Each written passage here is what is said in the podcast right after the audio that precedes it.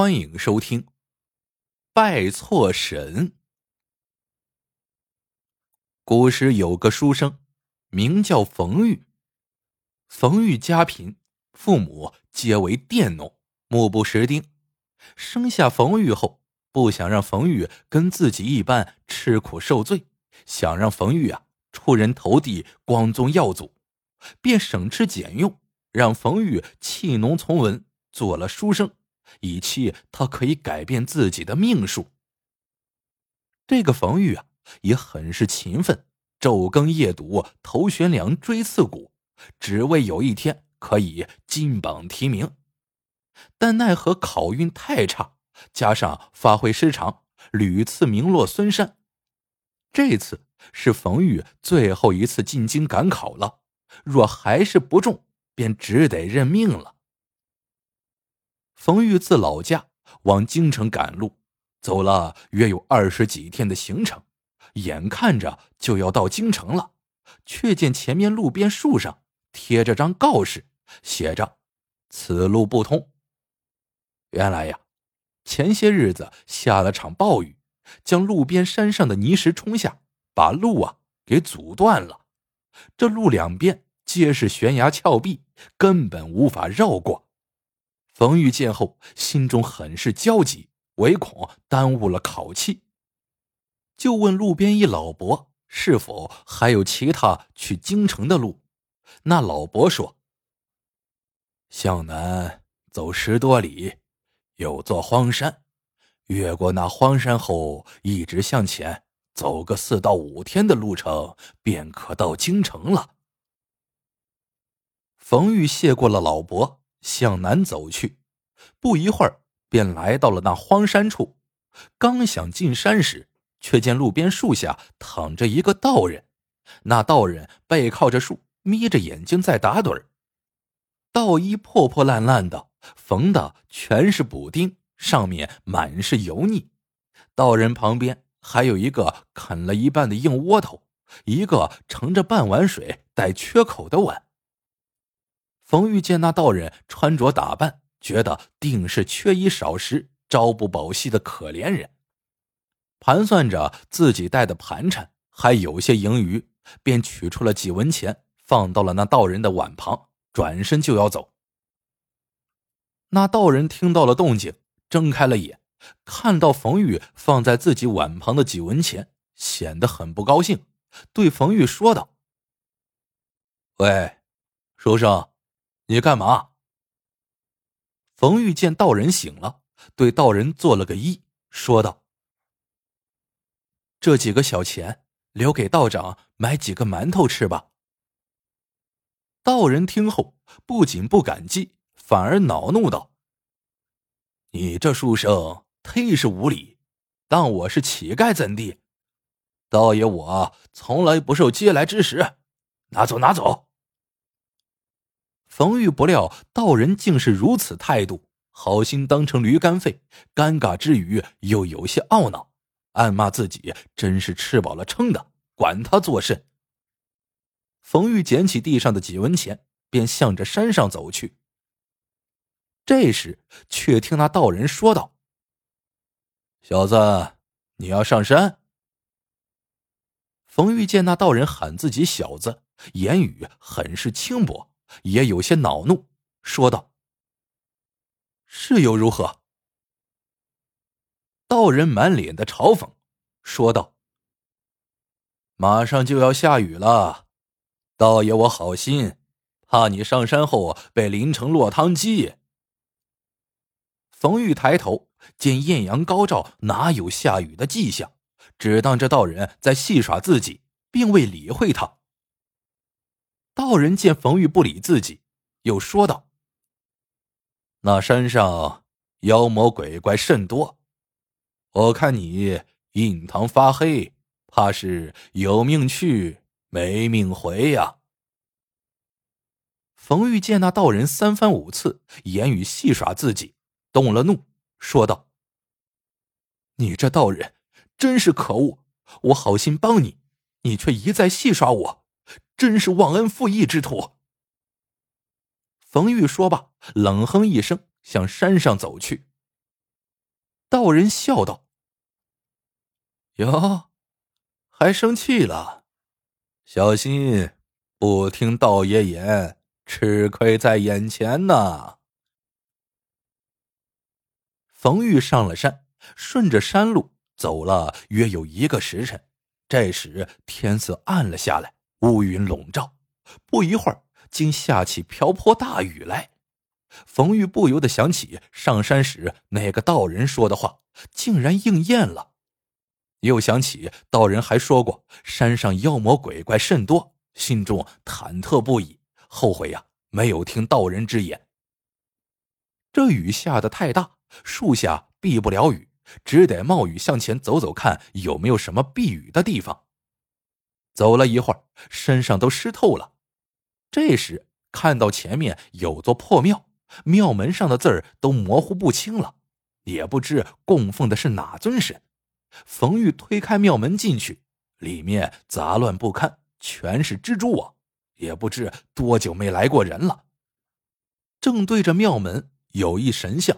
也不知是谁，冯玉心想拜拜总是没错的，便对着那尊神像三拜九叩，祈愿这次大考可以金榜题名。一旦榜上有名，必来还愿。拜完后，便靠着墙歇息。朦朦胧胧中，见到一白发老翁向自己走来。那老翁说道：“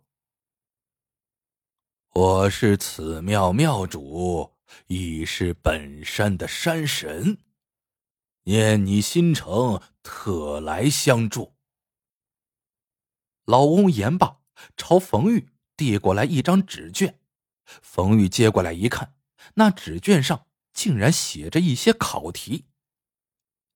老翁说道：“此为本次大考的考题，你需细细记下。”通晓之后，自可金榜题名。冯玉将那些考题仔细读了一遍，正欲感谢老翁，那老翁竟消失了。低头一看，手中纸卷也没有了。这时，冯玉醒了过来，发现竟然是个梦。但梦中的考题，冯玉还是记了下来。虽然有些怀疑是否有用，但以防万一，冯玉还是将其研读透彻。过了约有一个时辰，大雨停了，冯玉继续赶路。五天后，终于来到了京城。又在京城待了几天，大考开始。那考卷上的考题竟然真的是当日梦中记下的。冯玉笔汗如流，操汗成章。不一会儿便答完了。几日后放榜，冯玉果然是榜上有名。十年寒窗苦，一朝人上人。冯玉被封了官职，走马上任，开始了自己的宦海生涯。方知宦门水深，官与官相互贪墨成风。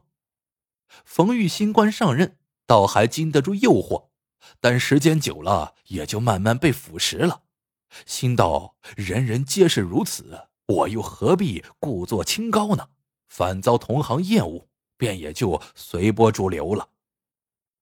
几年后，天子决心清理朝中的不正之风，罢黜一批贪官污吏，按律惩处。冯玉也在其中，按罪当诛。天子赐下三尺白绫，让其自裁。这冯玉呀，是悔不该当初。涕泗横流，把白绫系在房梁上，正欲自裁，却听房门外有吵杂之声。一个道人闯了进来，正是当初进京赶考荒山前遇到之人。道人说道：“终于找到你了，快醒来。”冯玉是一头雾水，不知道那道人在说什么。那道人。拿出一个三寸大小的桃木符，放在了冯玉额头。冯玉顿感灵台一片清明，周遭场景慢慢模糊消散。冯玉晃了晃头，定睛一看，吓得魂飞魄散，自己竟然置身于山林之中，面前一棵参天古槐树独木成林，让人恐惧的是，那树上挂满了干尸，皆是被绳子吊颈而死。而自己正手拿系在槐树上的绳圈往自己头上套呢，那道人就站在自己旁边。道人见冯玉清醒了过来，阴阳怪气的说道：“小子，我说什么来着？哼，不听道爷言，吃亏在眼前。这下信了吧？”冯玉尚未搞清楚是怎么回事，被吓得呆若木鸡，连话都说不出来了。喂，小子，你莫不是被吓傻了吧？道人问道。我。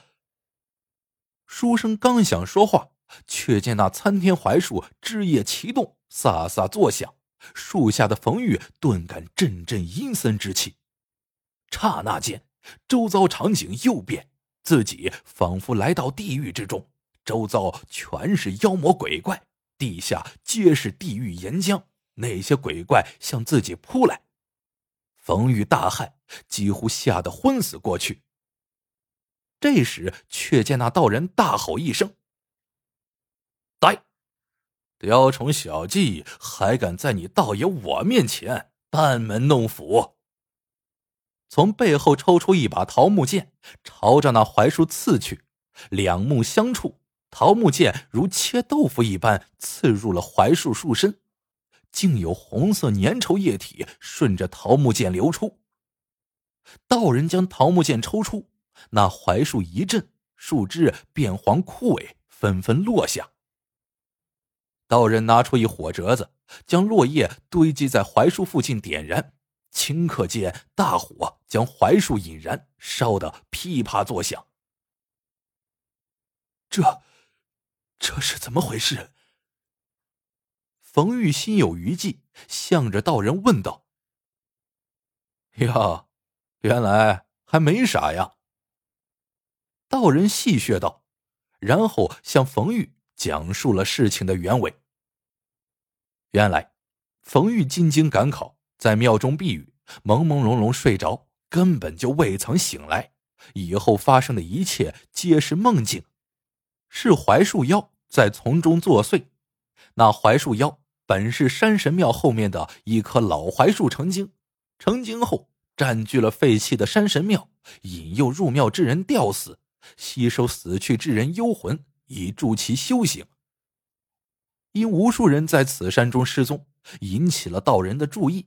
猜测山中必有妖邪，便前来查看。恰好遇到冯玉途经此荒山，见他心地善良，有意救之，奈何自己秉性使然，言语颇为粗俗，适得其反。冯玉上山，道人也就将计就计，跟随冯玉上了山。果然遇到妖邪作祟，欲害冯玉，便出手相救。冯玉听罢。朝着道人拱手作揖，以谢道人救命之恩。道人却摆了摆手，说道：“无需多礼，给点钱吧。”冯玉愕然，将先前赠给道人，道人却不要的几文钱，又递给了道人，说道：“小生先前赠与道长，道长不要，现在为何又给小生讨要？”道人对着冯玉。翻了个白眼，说道：“道爷，我不要嗟来之财，又没说不要辛苦费，嗨，就这么点儿。”冯玉道：“小生就这些了，余下的都是盘缠。”道人叹气，直呼倒霉，又在冯玉装书的香笼里搜刮出一些吃的干饼，揣到自己怀中。然后递给了冯玉一块桃木符，说道：“道爷，我也不让你吃亏，这桃符可以驱灾辟邪，送你了。”冯玉又向道人道谢，然后便下了山。几天后，冯玉来到京城参加了大考。过了几日出榜，冯玉榜上有名。于是被封了官。因有前车之鉴，冯玉清正廉洁，深受百姓的爱戴。好了，这个故事到这里就结束了。喜欢的朋友们记得点赞、评论、收藏，感谢您的收听，我们下个故事见。